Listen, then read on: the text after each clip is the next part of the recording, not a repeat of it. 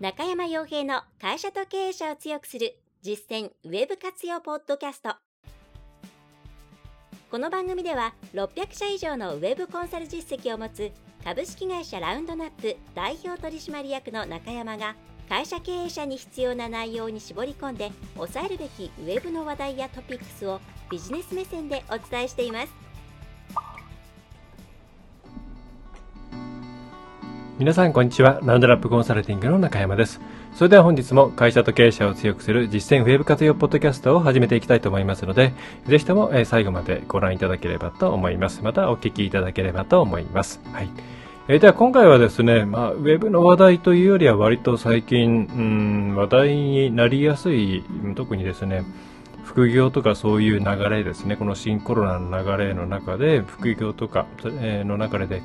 出てくる話題を扱いたいと思います。で、具体的に言うと、えー、個人事業主というやつですね。まあ、独立開業と言ってもいいかなと思います。えー、まあ、個人事業主ではなくても、最初から合同会社であったり、株式会社を立ち上げるというケースもあると思いますが、まあ、今そういう、うん、独立開業っていう部分ですね、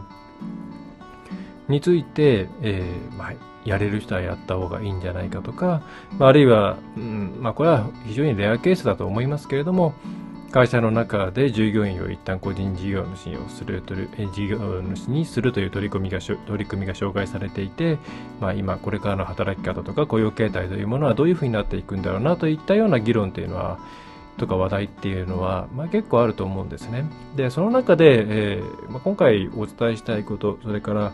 まあ、よくあるニュースとして、うんまあ、ど個人事業主になった方があ、まあ、向いている人ならない方がいい人っていう文脈ってあると思うんですね。また皆さんとしても、まあ、今はその独立を考えているわけではないけれども、うん、将来的に自分が個人としてですね一人で仕事をやっていくっていうことに興味があるっていう方はきっとたくさんいらっしゃると思いますしえそういう方が自分がじゃあそれは向いているのか向いていないのかあるいはどういうタイミングになったら自分は独立というものを視野に入れてもいいのかということはきっと興味があるのではないかなと思います。で私自身ですね、まあ、大学在学中に、え、一応もう開業をしましてでそこで一旦ま失敗してるんですね、まあ、一旦まあほぼ畳んだ状態にしていますと。でそこでちょっといろいろ武者修行的なことをやった後、まああともうで満を持して2回目の、えー、個人事業主としての独立を行ってその後、えー、今の法人設立というところにつながっているんですね、まあ、なのでうんということもあるのでいろいろお話しできることはあるんじゃないかと思って今回それを扱うことにしました。はい。で、えー、まず、うん、結構世の中の記事で多いのがこういう人は個人事業主になっちゃいけない。っていう記事で多いのが、まあ、例えばですね、まあ、これだけが悪いというわけで、悪いわけじゃないんですけど例えばダイヤモンドオンラインにある、この絶対に個人事業主になってはいけない人の特徴という記事があるんですね。はい。で、えー、っと、これ多分無料で普通に全部読めるんで、まあ、見ていただければと思うんですけど、まあ、これですね、うん、あの、ななるほどっていうことももちろん書いてありますが、総じてこれに限らないんですけれども個人事業主になってはいけない人の特徴とかってすごくですね細かいところがいっぱい書いてあるなと思うんですね。えー、その本質的というかうんまあその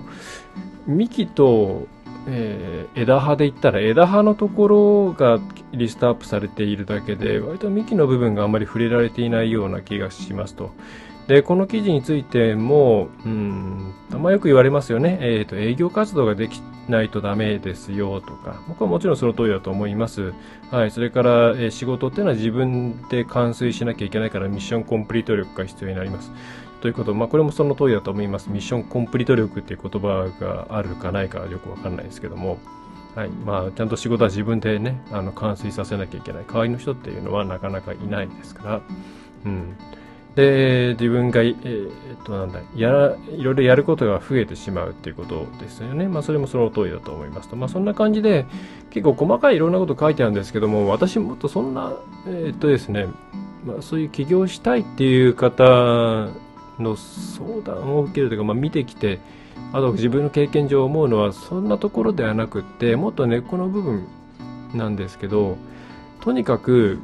個人事業主に向いている人あるいは会社を立ち上げるっていうことをしたい人っていうのの最も重要な条件っていうのは、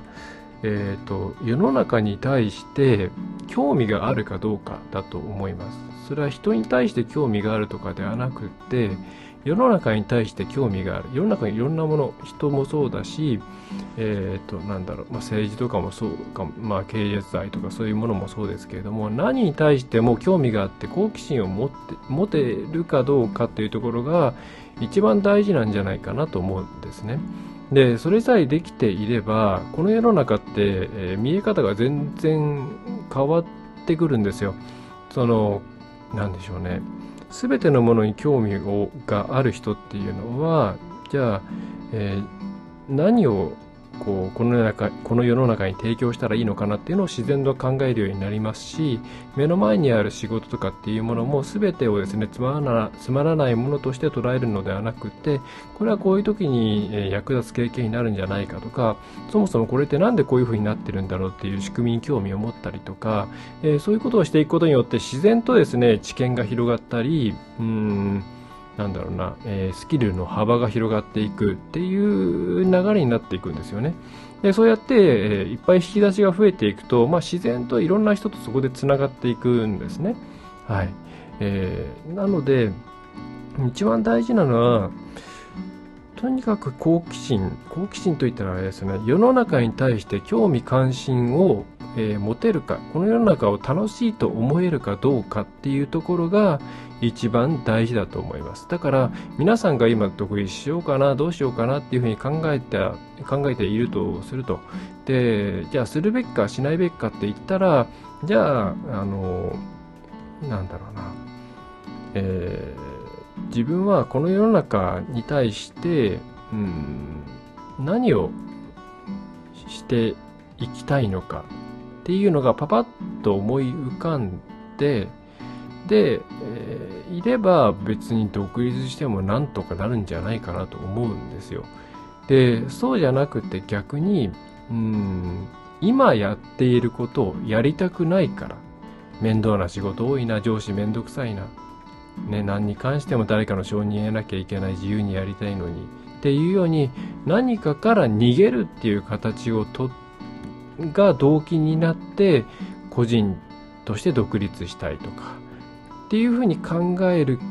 ている方は多分やめた方がいいと思います。やめた方がいいっていうのはその今独立するのはやめた方がいいと思います。何かから逃げる形での独立って大体うまくいかないなって思うんですね。それよりはもうこれをやるとしたら独立するしかない。自分がやりたいことっていうのをどんどんやっていくためにはちょっと会社の中にいるとどうしようもないと。っていうような人が起業するなり、まあ、開業するなりして、えー、いろんなことをやっていく。もちろん、だから絶対に成功するっていうわけではないですよ。ただ、そういうふうに逃げるんじゃなくて、積極的にもうこれは自分でやるしかないなっていう形で出ていくような心持ちになっていないと、個人事業主とか、まあ、一人企業とか、まあ、あるいはその先を会社を大きくしていく、まあ、全部そうですけども、そういうふうに世の中に出ていくっていうのは、えーやめた方がいいと思います。うん。じゃないと、多分ですね、すぐにしぼんでしまうのではないかなというふうに思いますね。うん。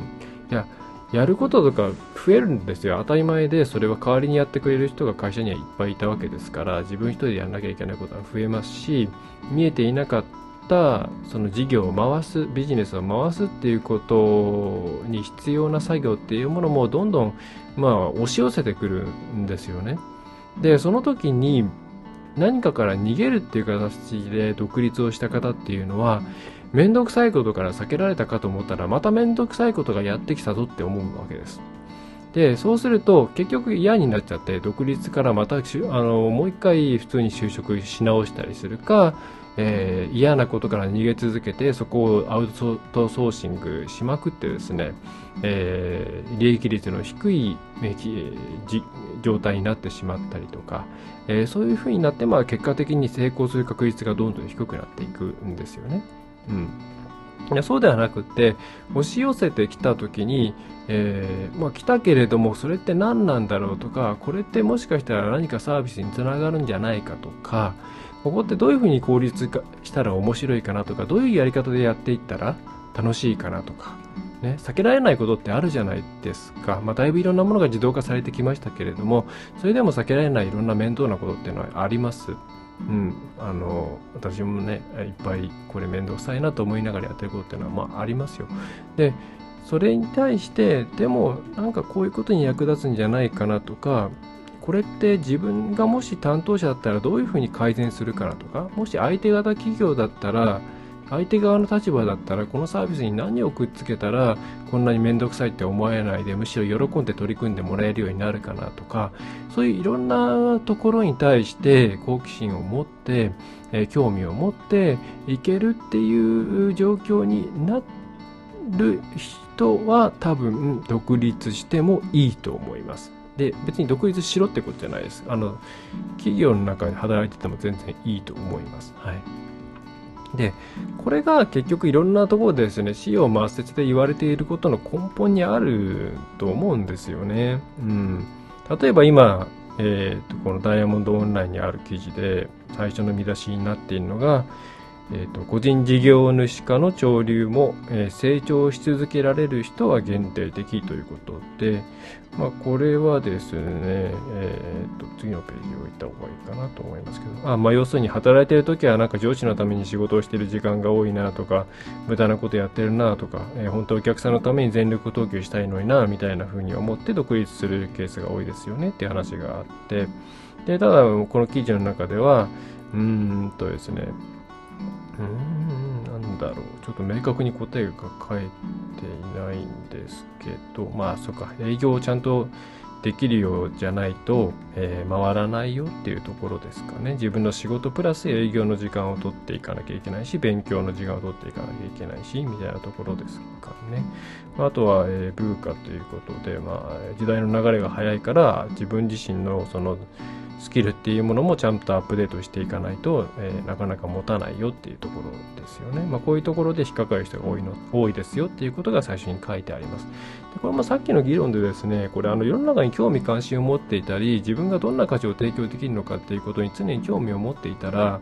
自然と世の中の変化に気がつきますし、それからお客さんに対して、えー、どういう提案をしたら喜んでもらえるかなとか、えーと、お金を支払ってもらえるかなっていうことに対して自然と興味が向くんですよね。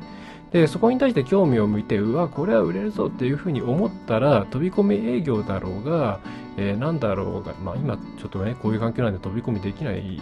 やできないわけじゃないけど、えー、DM 打ったりとか DM ね何回も打ってその AB テストして実験してみたりとかっていうことが全く苦ではない。うん、ホームページの内容を変更して広告の反応を見てみるとか、えー、まあ広告じゃなくて普通の自然検索、まあ、いわゆる SEO であればアクセス解析なんかのデータ見てお人の動きが変わったぞなんでだろうっていうことに、えー、楽しく取り組むことができると、えー、そういうふうになっていくわけですね、まあ、そうすると結果的に営業もまあうまくいきますし、えー、なんだろうな。自分のスキルアップにしても自分がこういうこと実現したいんだとかお客さんにこういう風になってもらいたいんだ。じゃあこれ勉強しなきゃいけないなよし勉強しようっていう風にまあストレスなく取り組んでいけるんですよ。でこれがもう嫌なことは避けたい。でもお金は稼ぎたい。で自分の時間を持ちたい。だから会社辞めて、えー、辞めて個人事業事業主になろうみたいな感じで逃げる形で入ってくるとじゃあ勉強、えー、勉強しなきゃいけないのとか営業、ああ、そうか、案件って自分でと勝手に来るわけじゃないんだ。ホームページ作ったからといって、なんか問い合わせがポンポン来るわけじゃないんだ。うん、どうしよう、何したらいいんだろう、何したらいいかわかんないから、うん、誰かに相談してみようみたいな感じでですね、どんどんどんどん逃げていってしまうんですね。で、当然、どんどんどんどん逃げていってしまったらですね、あの、まあ、営業的、ビジネス的に改善はしないですよね。うん。その運よく良いパートナーとか、まあ、何らかのこうね、お客さんの流れを持っている人に出会って商売の仕組みみたいなものに組み込んでもらえればまあいいかもしれないですけどもまあそれは極めて稀有な例です。レアな例ですから、えー、基本的には自分として開拓していかなきゃいけない、まあ、だとするとそういう、えー、なんだろうな営業力云々とかそういうところっていうのは本当に死を抹殺の話題でそうではなくてねえー、いろんなことに対して興味を持ってすぐそれに喜んで楽しく取り組めるかどうかっていう心持ちに慣れているかどうかっていうのがものすごく、えー、個人事業主の、まあ、になるべきかというよりは適性ですよね。適性というところに大きく影響してくると思います。はい。で、適正だから、あの、世の中今なんかね、あの、起業はをしなきゃいけないとか、日本は起業するえー、率が低いとか、うん、あとは、うん、極端に言ってしまえば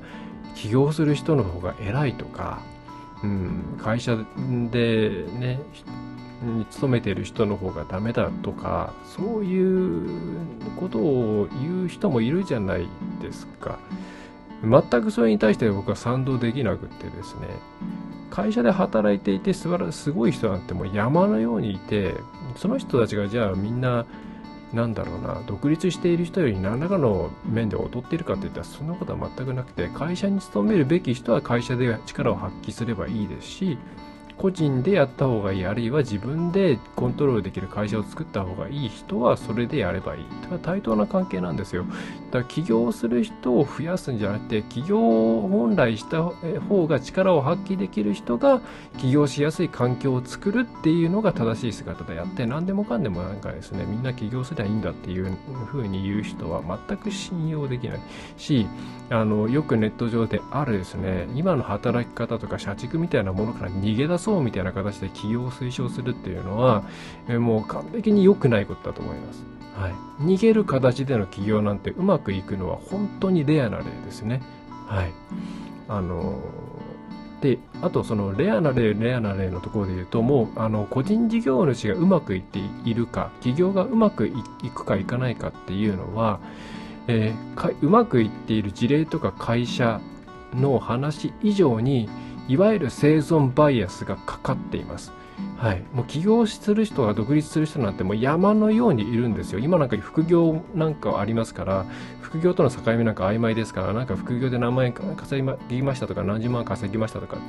て、なんかワイドショーとかでも、とか朝の番組でも結構出てくるじゃないですか、テレビとかで。でああいうのって本当に一握りで、うん、あのそれになれる確率ってものすごく低いんですよね。でもそういう人たちばっかりがメディアだったりとか、あるいは自分のブランディングのために、えいろんなところで宣伝をするもんですから、うん、なんかうまくいくような気がしてくる。それいわゆる生存バイアス。で、これは会社の成功事例とか、えー、なんだ、インタビューとかが同じように生存バイアスにまみれているわけですけど、それ以上に個人っていうのは、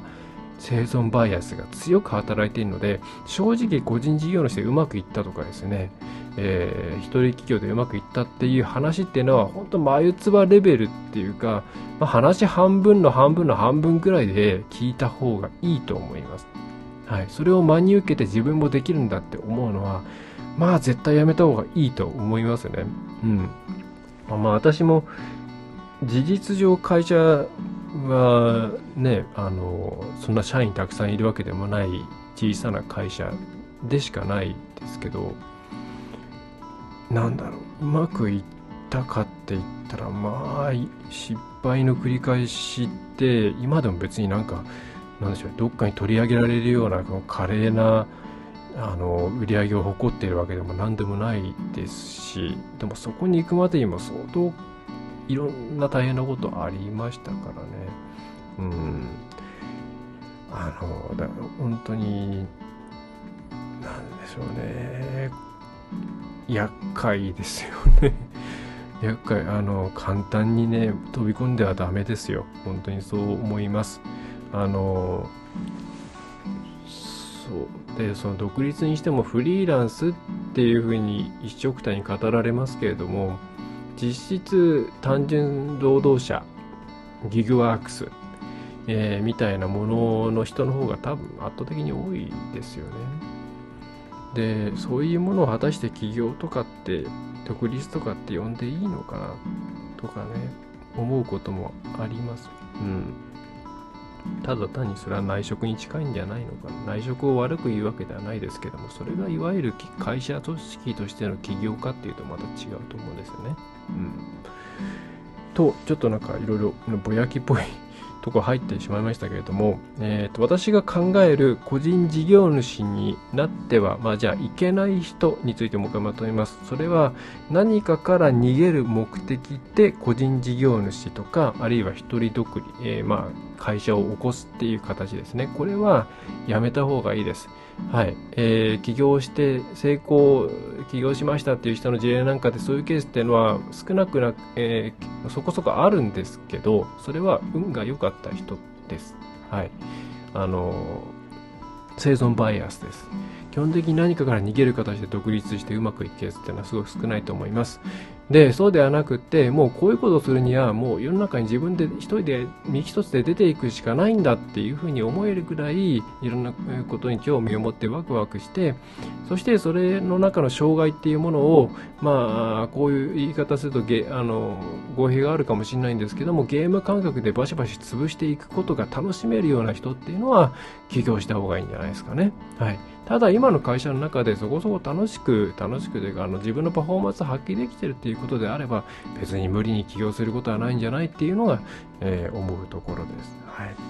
ということで今回は、まあえー、個人事業主になっていい人、なっちゃいけない人っていうのの、えっと、うん、幹の部分についてお伝えできたかなというふうに思っています。営業ができるとかですね、うん人当たりがいいとか人脈があるっていうのはあのちゃんと準備すれば全部クリアできます。はい、でもその準備しようと思うかどうかっていうのもやっぱりそれはさっき言った逃げで入っているのかもうこれやりたくて入ってきているのかっていうところですからね。やりたくて入ってきてる人はもう自然とそういうことを勉強しなきゃいけないっていうんだったらもう喜んでいっぱい勉強しますから。はい。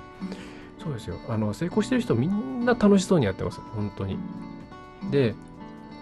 あんまりうまくいってない人は、めんどくさい仕事多いんですよねとか、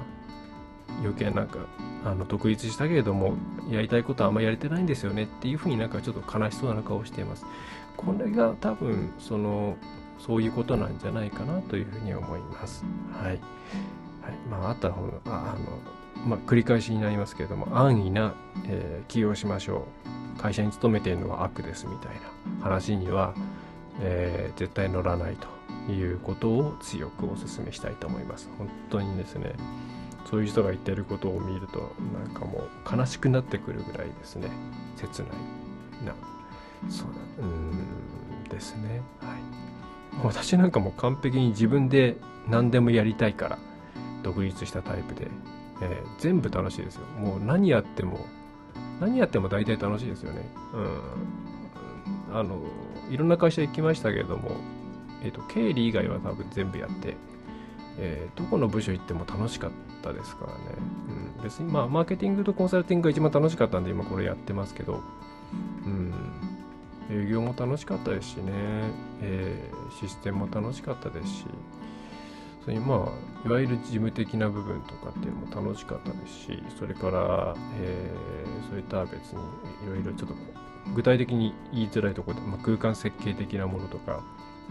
えーまあ、あとは普通の紙のデザインとかねいろんなことやってきましたけども楽しくないっていうことなかったですからね。うん。だからなんか今でも続けられているのかなと思います。はい。あの人に言うと、まあ、結構いろんなこと忙しいですねって言われますけど、あんまり自分としては忙しいっていう感覚はなくて、えー、もし人間が睡眠時間ゼロにできるんだったら、もう本当にゼロにして、うん、全部の時間をいろんなことに、この世界を知るために使いたいなっていうようなタイプですから多分そういうちょっと変態的な感じの人の方が向いてるんじゃないかなと思います。はい、うん、うん、基本的には会社組織っていうものができたっていうことはそれはちゃんと優れたないろいろメリットのある形態なんですよ。ここまで持ってるわけですから、東インド会社とかがね。あまあ、それはちょっとあれか。えっ、ー、と、資本を集めるための話か。うん。まあ、みんなが集まって仕事するっていうのは、それなりに合理性があるから、ここまで続いているわけですから、まあ、それをなんか無限に否定するっていうのはいかがなもんかなと思います。はい。えー、それではなんか今回ちょっと行ったり来たりの話になりましたが、えー、内容としては以上になります。はい。えー、ダイヤモンドの記事参照しましたけども、あの、これ多分割といい方で、まあ本当、あの、世の中もっと、えー、なんか、バイアスバイアスのかかったというかですね、人を誘導していこうという操作的な情報の方が圧倒的に多いですね、この界隈は。はい。特に SNS。はい。えー、危険だなと思います。はい。えー、そんな感じです。はい、えー、お知らせに入ります。お知らせ特にないんですけど、あの、最近、まだ、あの、ブログ書き始めたんですよ。えっ、ー、と、あ、これ出した方がいいかな。えっ、ー、と、まあ、ブログ、またちょっとテキストコンテンツをちゃんと作んなきゃなと思っているのと、書きたくなったっていうのとあるんですけど、ちょっとうちのホームページ出しますね。はい。えっと、ちょっとね、全然今デザイン、うちの自分のとこが一番できてないんですけど、下スクロールすると、あの、ここに、あの、ブログってのあります。はい。ウェブの活用のヒントブログ。本当は名前書いたいんですけどね。で今、こう3つぐらい並んでますけど、まだ全然書いてないですね。えー、復帰させてから4本ぐらいですかね。昔書いたのがちょっと今下に載ってますけども、えー、書いてます。で、これあの、どういうのかっていうと、えーと、いわゆるアップグレードブログっていう位置づけをしているんですけど、まあ、過去のですね、うん、ポッドキャスト、ポッドキャストもうすぐ300回ぐらいになるんですけど、基本的にうちのポッドキャストポリシーとして、あの、時事ネタ扱わないっていうのがあるんですね。まあ、扱っても本当にさらっと扱うだけにして。あの、だどの回から聞いても、えー、基本的に役立つよっていう内容を、まあ、ほぼほぼお送りしています。えー、で、それの中で、まあ、とはいえ時代が変わってきたことによって追加したい内容とか、この時はこうだったけど今はこうだねっていうこと、あるいはその、うん、ポッドキャストの中で一つのトピックスに関してもっと膨らましてお伝えした方がいいなっていう形のものがいろいろやっぱ出てくるので、それをちょっと過去のポッドキャストをですね、もう一回自分で聞き直してですね、えー、再構成して、えー、で、新たに全部基本的に書き下ろしてます。はい。書き下ろして、その中のトピックスっていうものをブログにしてる。まあ、あの、ポッドキャストのアップデート型ブログ、えー、というふうに作っています。だから結構分量あります。あの、6000文字とか平気で6000とかは平気でいっちゃうんですけど、えー、っと、ぜひ、あの、テキストだったら読むっていう方もいらっしゃると思うんで、えー、いろいろ読んでいただけると嬉しいです。結構まとまったものを1週間に1個ぐらい投下していくつもりです。ぜひ、お読みいただければと思いますし、フィードバックなんかもいただけると嬉しいです。えー、っと、そんな感じのですね。たうち、あの、ポッドキャストが基本なんか、今、軸になっていて、えー、っと、これの、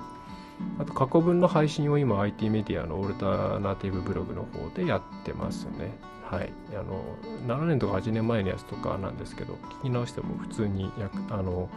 えー、ウェブ担当者の担当者の教育に役立ちますって声をいただいているので、えー、ぜひ昔のものはまあ普通にポッドキャストで聞いていただいてもいいですし、なんか IT メディアで週に2回配信しているので、